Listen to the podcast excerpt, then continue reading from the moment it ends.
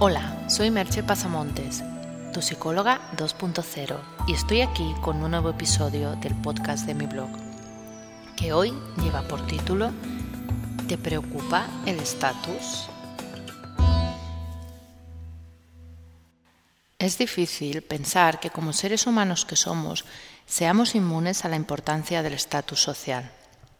Somos seres sociales, y vivimos la mayoría de nosotros, a no ser que seas una anacoreta, inmersos en una sociedad, por lo que nuestra posición dentro de ella tiene una cierta relevancia.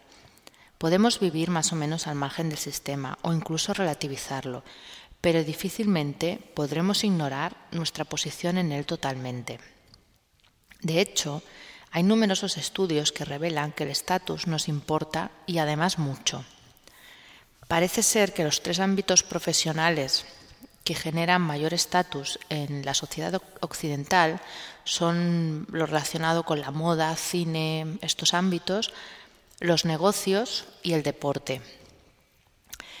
Es probable que estéis pensando que la ciencia y el pensamiento académico deberían estar ahí, pero parece ser que no lo están.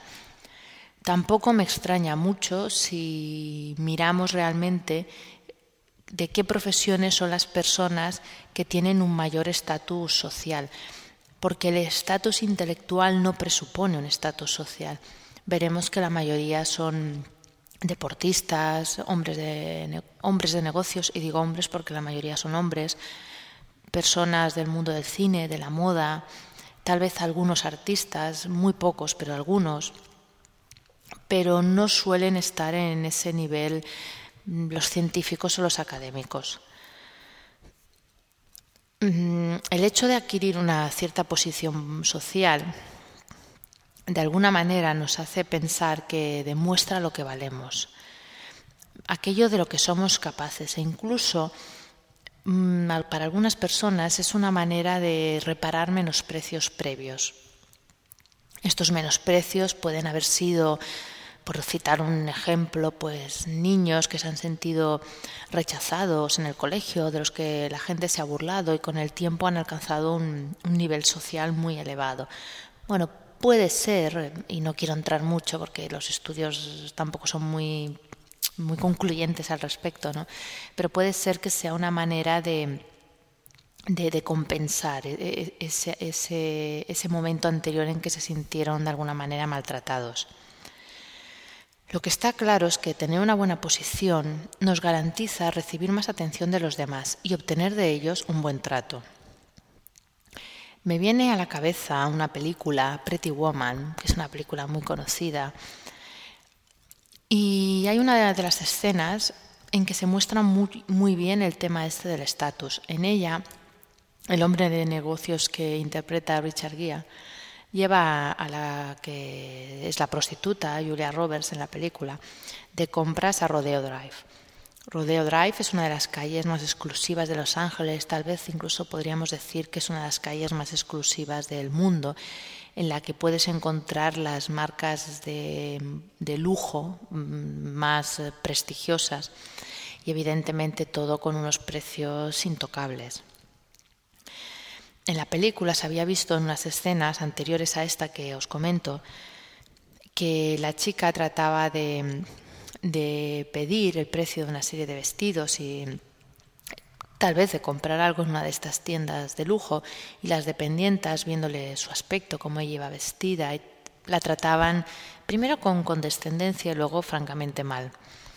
Entonces en esta escena el hombre de negocios eh, llega a la tienda y le dice al dependiente que van a gastar una cantidad increíble de dinero y que quiere ser tratado en consonancia.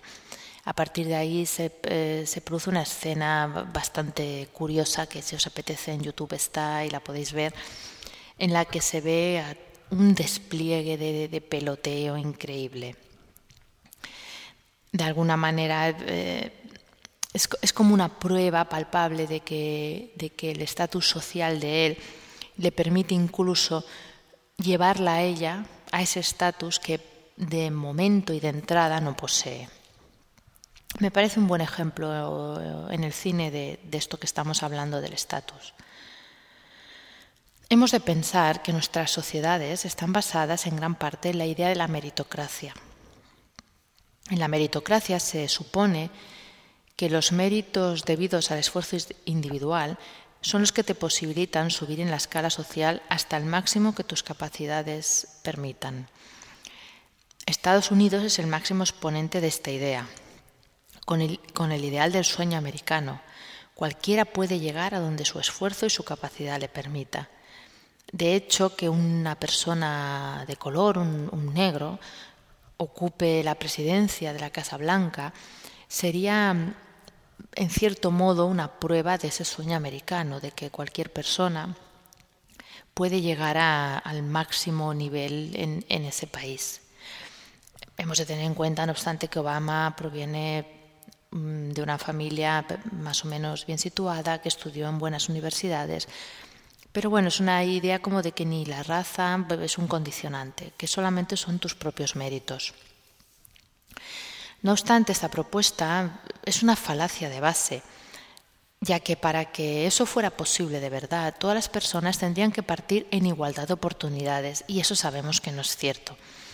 Hay situaciones más favorables, hay relaciones familiares y sociales que pueden ayudar, y el nivel económico de partida va a tener un cierto impacto en el resultado final. Pero esa, yo le he llamado zanahoria, ¿no? como la zanahoria del burro, del cuento, esa creencia fomentada desde muchos lugares y de muchos modos, incluyo aquí a mi pesar los libros de autoayuda, muchos de ellos, ¿eh? de que todos podemos hacerlo todo, hace que el engranaje siga girando. Eh, no quiero dejar aquí una idea ahora de que parezca que, que yo no, no creo en el potencial de las personas pero una cosa es creer en el potencial y otra cosa son afirmaciones que he leído en algunos libros o que he, o que he oído, porque algunos no he sido capaz de leerlos, la verdad, de que todos lo podemos hacer todos. Eso es radicalmente falso. No todos podemos hacerlo todos. Hay mm, situaciones externas e incluso situaciones internas y capacidades que posiblemente yo no tenga. Entonces, bueno, quizás mejor buscar cuál es mi talento, cuál es mi punto realmente fuerte o cuál es mi punto notable y trabajar sobre él, pero no pretender apretar en una característica que no tengo o para la que ya se me ha pasado el momento o la edad. Pero mientras existe esa creencia y se fomenta, las personas siguen luchando por tener el estatus que creen que les corresponde ese que les permite reconocerse como valiosos a los ojos de los demás. En las redes sociales ese fenómeno se ve de un modo que a veces provoca vergüenza ajena, ciertamente. Trataré de explicarlo un poco mejor. La ansiedad por el estatus puede llevar a querer aparentar lo que no se es, a fingir tener conocimientos que no se dominan, incluso a fingir trabajos que no se desempeñan. He visto currículums que realmente, como he dicho, a mí me da vergüenza ajena, porque bueno, conoces a la persona y sabes que lo que ha, lo que ha puesto ahí es, falso. No puedo decirlo con paliativos, es falso. Comenté hace unos cuantos podcasts el, el qué precio pagas por ser auténtico. No es fácil ser auténtico. Y hemos de reconocer que en las redes sociales todos hablan de autenticidad, pero no tantos la practican. La cuestión para mí, no obstante, no es que no puedas luchar por aquello que desees, eso vamos, sería contrario a lo que siempre he dicho y afirmado, sino que intentes buscar el estatus, el perdón, con el que te sientes realmente cómodo, no con el que la sociedad te pone delante como el bueno. La idea es conectar contigo mismo y descubrir qué es lo que realmente a ti te interesa, no qué se supone que te tiene que interesar. Puede que tú seas feliz viviendo en una pequeña población en el campo o en un modesto piso y teniendo más tiempo libre. O puedes que quieras crear una gran empresa e irte a Silicon Valley. Todas las opciones son correctas mientras se basen en una elección libre y consciente y no en un enganche en la necesidad de estatus. Y volveré a hacer una referencia cinematográfica porque si quieres ver lo que significa engancharse al éxito y al estatus, Te recomiendo ver la película Sin Límites, la han estrenado hace poco, que aunque bueno, no es un peliculón, ya te aviso, y en algún momento es un poco floja, creo que ejemplifica muy bien esta actitud de lo que es engancharse al éxito. Y sobre todo no hay que olvidar que una cosa es alcanzar determinado estatus en la vida haciendo algo que te gusta y con lo que disfrutas. Y otra cosa es la ansiedad por el estatus.